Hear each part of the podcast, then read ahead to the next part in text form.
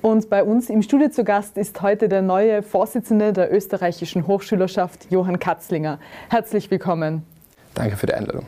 Herr Katzlinger, als ÖH-Vorsitzender vertreten Sie 28.000 Studierende in Innsbruck. Das ist eine große Zahl. Dennoch haben von diesen 28.000 nur knapp 6.000 ihre Stimme bei der ÖH-Wahl abgegeben. Warum ist die Wahlbeteiligung bei der ÖH-Wahl immer so niedrig? Ja, das ist natürlich ein Problem, das ähm, kann man nicht beschönigen. Es ist, äh, ich glaube, bei 25, 26 Prozent liegt leider die Wahlbeteiligung nur. Ähm, es ist äh, von der ÖH natürlich auch eine Aufgabe, im Vorhinein dazu, dafür zu sorgen, dass möglichst viele wählen gehen. Und es ist ja leider die äh, Möglichkeit, nur drei Tage lang wählen zu gehen. Vielleicht könnte man es zum Beispiel ähm, durch äh, Verlängerung auf eine Woche, auf eine Woche ähm, die Wahlbeteiligung erhöhen oder auch ähm, in Zukunft wird sicher auch öfter von Briefwahl die Rede sein und Gebrauch gemacht werden. Also setzt die ÖH also Maßnahmen, um die Wahlbeteiligung wieder zu steigern? Ja, das ist äh, ganz unterschiedlich. Also von Posts auf Facebook ähm, bis hin zu mit, mit ähm, Goodies ähm, vor dem Wahlstand stehen und probieren die Leute zu den Wahlkabinen zu locken. Also da ist wirklich alles dabei und wir sind uns eben dessen bewusst und versuchen da eben durch äh, verschiedene Maßnahmen die Wahlbeteiligung wieder anzuheben, damit auch im, im Nachhinein natürlich eine höhere Wahlbeteiligung ähm, heißt natürlich für uns als Vertreter, als Interessensvertreter, dass unsere Meinung, unsere Statements mehr Gewicht haben, weil wir dann sozusagen mehr mehr vertreten. Mehr Studierende sozusagen vertreten, genau. Ähm, die geringe Wahlbeteiligung wirft ja im Grunde genommen schon ein bisschen die böse Frage auf. Interessiert die Studierenden die ÖH noch, beziehungsweise braucht es die ÖH?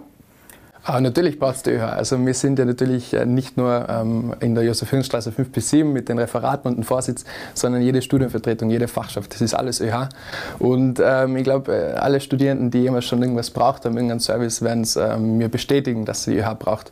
Ähm, wir haben eine Vielzahl von Serviceleistungen und von Angeboten. Es, wir haben eine eigene ähm, Seminarakademie, die Unit Akademie, wir haben einen Mensabon, wir haben eine Rechtsberatung. Also wir sind eigentlich wirklich eine sehr professionell aufgestellte Interessenvertretung und ähm, es ist natürlich leicht zu sagen, wenn man vielleicht einen Service nicht benötigt oder alles im Studium läuft, perfekt. Aber wenn es einmal Probleme gibt, dann sind wirklich mir die Personen und mir die Vertretung, die ähm, Hilfe bieten und Leistungen anbieten. Und die ganzen Leistungen würden eben wegfallen, wenn es die ÖH in der so Form nicht mehr gibt. Ja.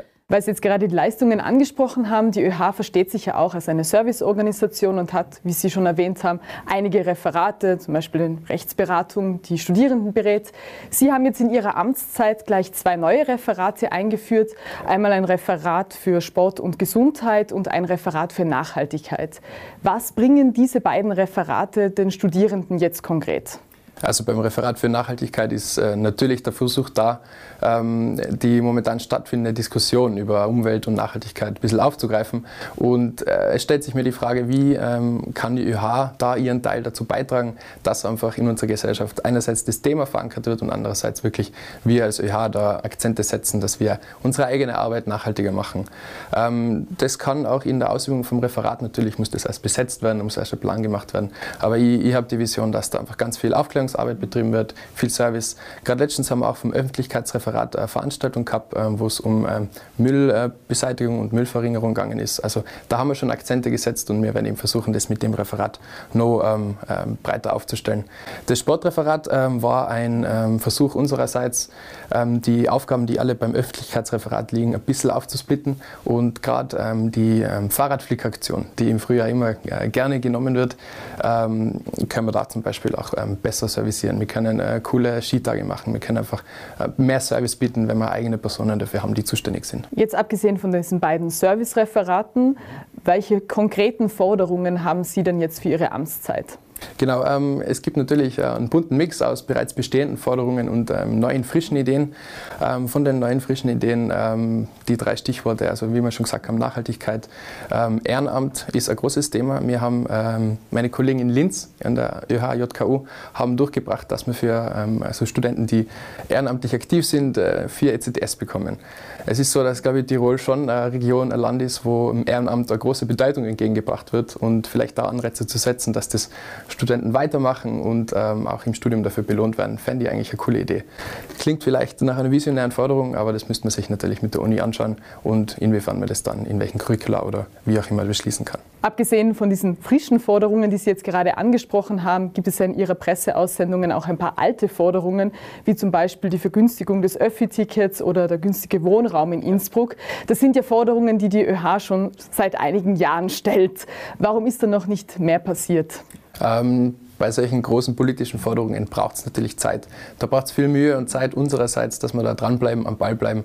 Und gerade wenn ganz viele verschiedene Stakeholder ähm, involviert sind, ähm, braucht es da einfach sehr viel Mühe von unserer Seite. Ähm, beim Öffi-Ticket ist weiterhin unsere Forderung, dass wir im Semester 80 Euro zahlen.